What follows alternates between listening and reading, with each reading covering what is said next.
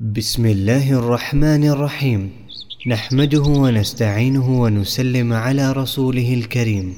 أما بعد.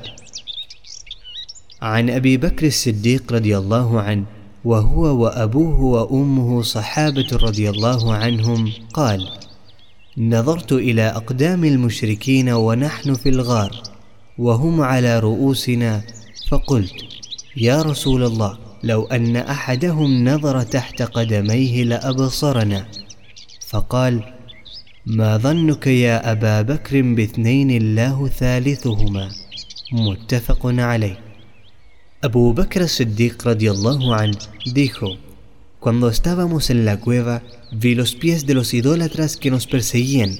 Dije, enviado de Allah, si alguno mirara sus pies nos verían. Me dijo, ¿qué crees, Abu Bakr, de dos cuyo tercero es Allah?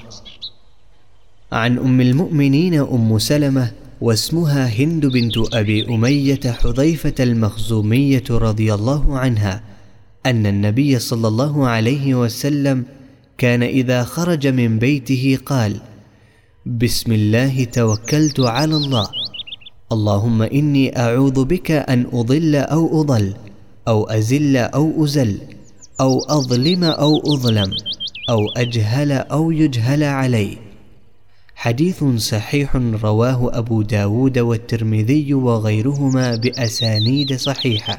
قال الترمذي حديث حسن صحيح وهذا لفظ أبي داود. La madre creyentes, Ummu Salama, Hind bint Abu Umayya, Hudhaifa al-Mukhzumiyya radiyallahu anha, narró que el Nabi sallallahu alayhi wasallam solía decir al salir de su casa, en el nombre de Allah, me encomiendo en Allah, oh Señor, me refugio en ti de extraviarme o ser extraviado, de inducir a alguien a lo prohibido o de ser inducido a ello de ser el causante de una injusticia o de que lo sean conmigo, y de cometer un pecado por ignorancia o ser incitado a ello. عن أنس رضي الله عنه قال قال رسول الله صلى الله عليه وسلم من قال يعني إذا خرج من بيته بسم الله توكلت على الله ولا حول ولا قوة إلا بالله يقال له هديت وكفيت ووقيت وتنهى عنه الشيطان. رواه أبو داود والترمذي والنسائي وغيرهم. وقال الترمذي حديث حسن. زاد أبو داود فيقول يعني الشيطان لشيطان آخر كيف لك برجل قد هدي وكفي ووقي؟ أنس رضي الله عنه نروك الأنبياء رضي الله صلى الله عليه وسلم dijo a quien diga al salir de su casa en el nombre de Allah me encomiendo en Allah no hay poder ni fuerza salvo en él, se le dirá: has sido guiado y protegido, y Allah te será suficiente. Shaitán será apartado de tu camino. La narración de Abu Daud agrega: Dice Shaitán a otro Shaitán que puedes hacer contra una persona que fue guiada, protegida y Allah le será suficiente. وعن انس رضي الله عنه قال كان اخوان على عهد النبي صلى الله عليه وسلم فكان أحدهما يأتي النبي صلى الله عليه وسلم والآخر يحترف فشكى المحترف أخاه للنبي صلى الله عليه وسلم فقال لعلك ترزق به رواه الترمذي بإسناد صحيح على شرط مسلم. يحترف يكتسب ويتسبب. Anas radiallahu an dijo Había dos hermanos en el tiempo del profeta sallallahu alaihi wasallam. Uno de ellos acudía donde el profeta sallallahu alaihi wasallam para aprender sus enseñanzas y el otro trabajaba. El que siempre trabajaba se quejó de su hermano ante el profeta sallallahu alaihi wasallam Pero éste le respondió, puede que Allah te dé sustento a causa de él. Babul Istiqama Capítulo sobre la rectitud. قال الله تعالى فاستقم كما أمرت Dice Allah subhanahu wa ta'ala Así pues, sé recto tal y como te he mandado.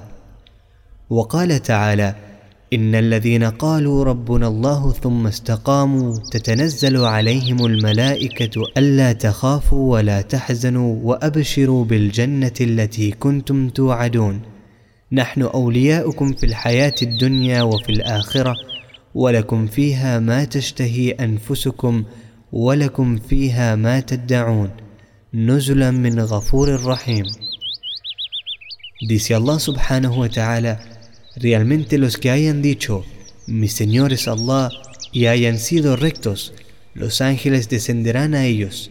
No temáis ni os entristezcáis, y alegraos con la buena nueva del jardín que se os había prometido.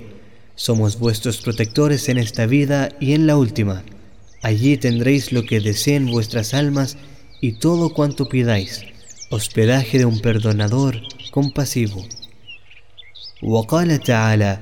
إن الذين قالوا ربنا الله ثم استقاموا فلا خوف عليهم ولا هم يحزنون أولئك أصحاب الجنة خالدين فيها جزاء بما كانوا يعملون Dice Allah subhanahu wa ta'ala, los que dicen, nuestro Señor es Allah, y luego se conducen con rectitud, no tendrán que temer ni se entristecerán.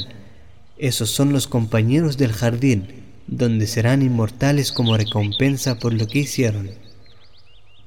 وعن أبي عمرو وقيل أبي عمرة سفيان بن عبد الله رضي الله عنه قال قلت يا رسول الله قل لي في الإسلام قولا لا أسأل عنه أحدا غيرك.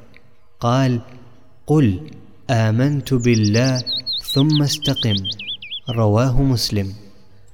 Abu Amr Sufyan ibn Abdullah radiallahu an narró haber dicho, Enviado de Allah, enséñame algo sobre el Islam que no tenga que preguntar a nadie más luego de ti.